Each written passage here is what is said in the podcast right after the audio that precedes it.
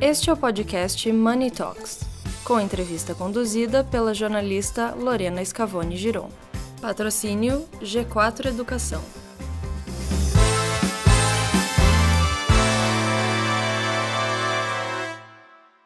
Olá a todos, estamos aqui em mais um Money Talks de Money Report.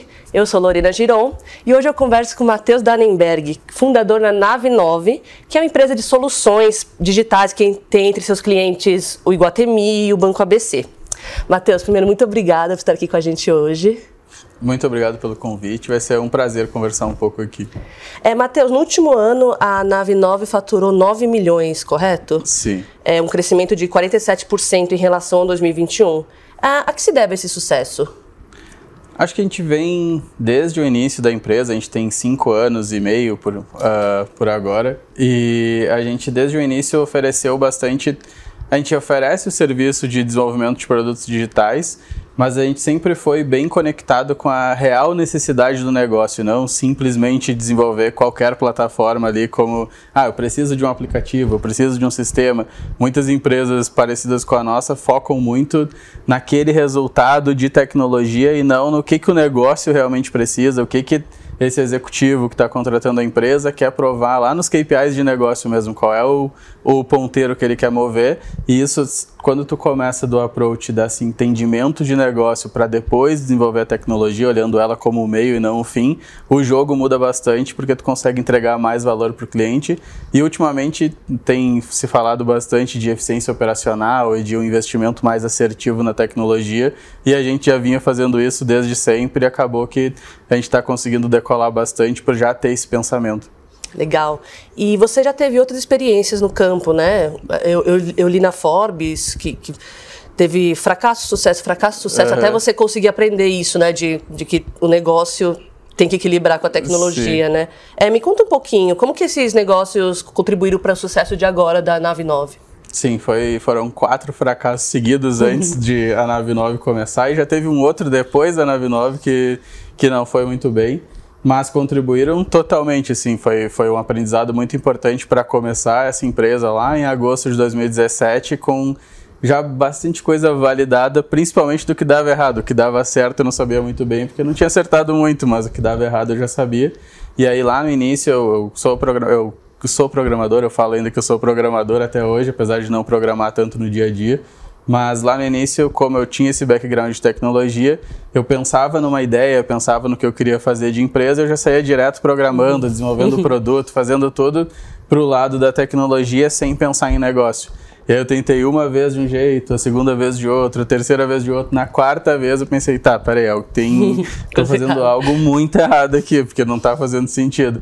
E aí, nessa quarta vez, eu tinha sido acelerado na Startup Farm aqui em São Paulo. Foi um programa de aceleração bem legal, que eu aprendi muito sobre negócio. Eu já entendia de engenharia e produto, assim, pensando para o lado mais de tecnologia, mas eu aprendi muito sobre negócio lá. E quando eu comecei a Nave 9, aí já foi é, um pouco do que eu falei na pergunta anterior, de esse pensamento de pensar nos, olhar para os negócios e tirar o melhor deles com tecnologia. E não olhar primeiro para a tecnologia e tentar encaixar isso em algum negócio. Então, o principal aprendizado lá do início foi de pensar mais em, em comercial, pensar mais no estratégico, pensar mais em como realmente qual mercado eu vou atacar, quem eu vou atender e não pensar direto nessa ideia e solução que às vezes o empreendedor fica um pouco apaixonado pela ideia, vai direto para, nossa, eu queria fazer muito esse aplicativo aqui, mas não pensa, tá, mas quem usaria, quanto pagaria, que mercado é esse, que tamanho de mercado que tu pode atacar, então Lá no início eu focava direto em desenvolver a solução, depois o que eu mais aprendi na aceleração foi pensar no problema realmente, que problema eu quero resolver, depois eu crio a solução para esse problema. E a nave nasceu daí. Legal.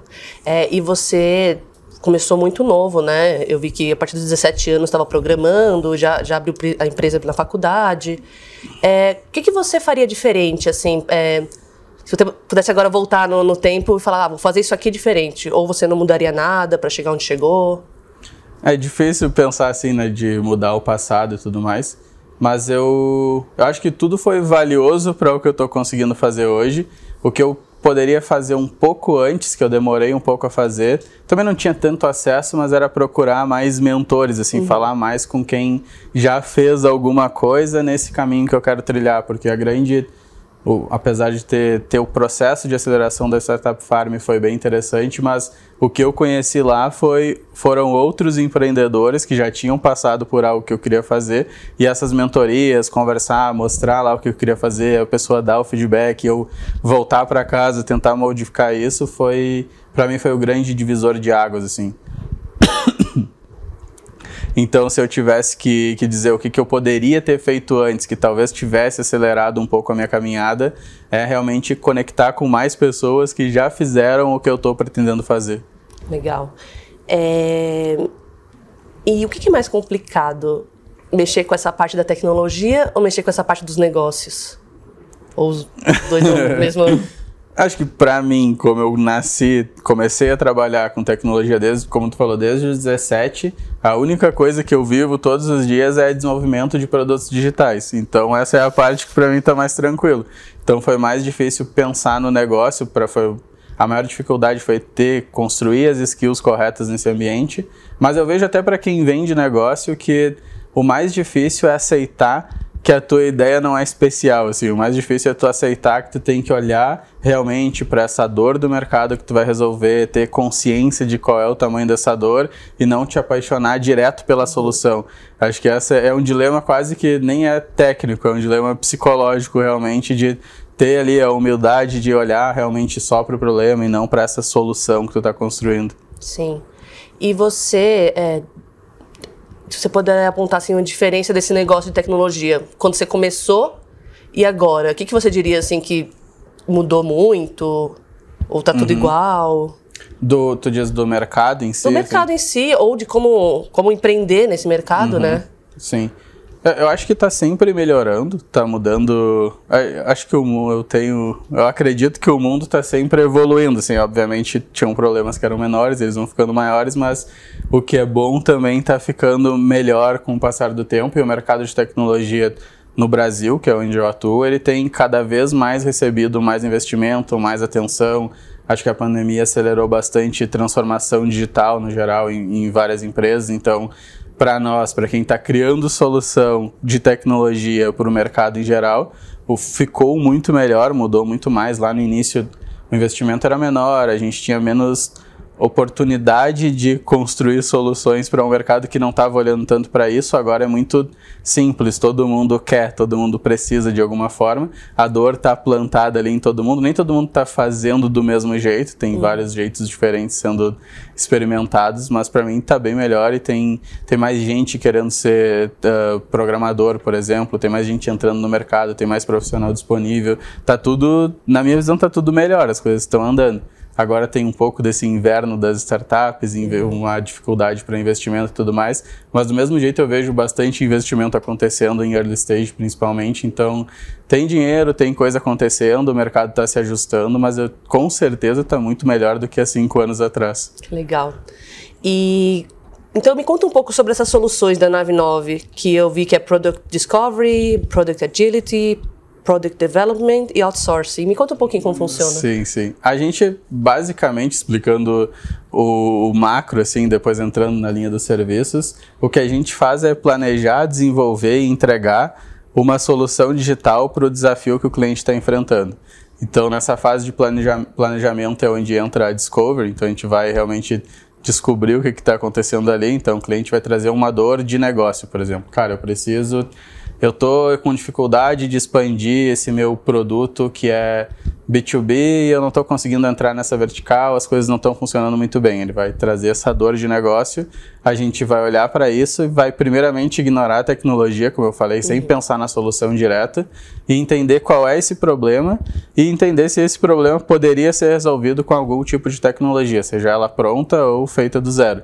Depois disso, a gente vai planejar ali realmente como a gente vai atacar esse problema, se fizer sentido atacar com tecnologia, a gente vai planejar e desenvolver, a gente mesmo vai desenvolver esse produto, sendo aí programador, designer, para tentar tangibilizar um pouco mais, aí é o Product Development, que é quando a gente para, desenvolve esse produto, aí o Agility é porque a gente desenvolve tudo com metodologia ágil, a gente constrói para o cliente esse ecossistema do produto funcionar bem, ser construído com todas todas as metodologias de alto nível disponível no mercado.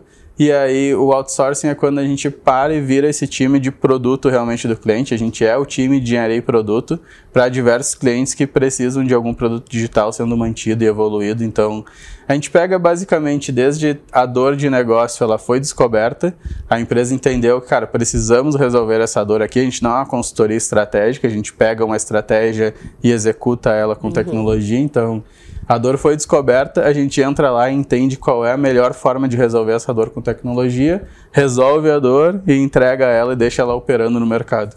Bacana. E a conta sobre um pouquinho quais são suas perspectivas assim, é, planos a curto prazo da empresa ou a longo prazo, principalmente nesse momento que você falou que a tecnologia está melhor, o Brasil, esse mercado. Uhum. O que, que uhum. vocês estão planejando agora? Sim, a gente se define como Tech Solving Partner, então a gente está cada vez mais. A gente já está conseguindo conquistar isso, mas curto e médio prazo é consolidar um pouco mais, sendo o parceiro das, das áreas de inovação das corpos aqui no Brasil. Então a gente já trabalha, como tu citou, com o Banco ABC, com o Iguatemi, a gente vem fazendo um trabalho lá de conectar direto em quem está pautando a solução dessas dores que a empresa enfrenta e sendo esse parceiro que viabiliza que isso seja resolvido com tecnologia. Então, a gente está, a gente apesar de ter crescido e vai crescendo a cada ano, 100, 50%, a gente ainda é uma empresa pequena e precisa evoluir bastante, ganhar bastante relevância no mercado. Então, a gente está bem focado no Brasil, bem focado aqui em São Paulo, que é onde tudo acontece, sendo esse parceiro para as áreas de inovação dessas corpos que estão tentando, buscando fazer diferente aqui. Legal. É, e para finalizar, só queria perguntar assim, você que tem tanta experiência em tão pouco tempo, né, já deve estar tá bem resiliente.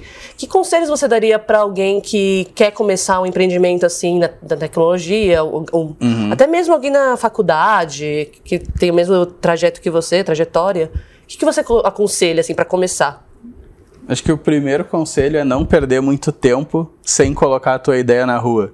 E não perder muito tempo desenvolvendo, desenvolvendo, desenvolvendo, seja a ideia que for, pode ser algo, pode ser um produto físico, pode ser uma empresa tradicional, não precisa só falar de tecnologia, mas quanto mais tempo tu fica com isso guardado para ti, desenvolvendo sem mostrar para ninguém, menos o ciclo de feedback ele vai ser muito longo, daí que alguém entenda, te dê um feedback, traga essa resposta para tu melhorar o teu produto, demora muito tempo. Então, eu já errei bastante isso no passado e agora eu sempre aconselho de, cara, tenta achar Aí tem os clássicos, né? Indicar ler o Lean Startup, que é um o Startup Enxuto em português, que é um livro que explica bem o passo a passo de como validar uma ideia, colocar isso na rua. Serve tanto para tecnologia. Ele é feito para tecnologia, mas ele também vai servir para outros tipos de produtos. Tu lê e abstrair algumas coisas, mas vai te ensinar a pegar, trazer essa ideia até um momento de validação, depois de evolução, se fizer sentido. Acho que o conselho ele passa por dois caminhos de coloca algo quanto antes na rua e também se tu vê que isso não está fazendo sentido, desiste logo e tenta outra coisa, que foi o que eu fiz nessas quatro tentativas lá no início de usar uma, uma metodologia, desenvolve, testa, vê se isso faz sentido para o mercado. Se não faz sentido, desiste e parte para outra. Acho que esse é um bom objetivo. Assim, não morrer abraçado com a ideia é, é essencial. Legal, bacana. Então espero que vocês continuem tendo muito sucesso, crescendo cada vez mais. E muito obrigada por estar aqui com a gente hoje e esperamos te ver aqui mais vezes. Muito obrigado.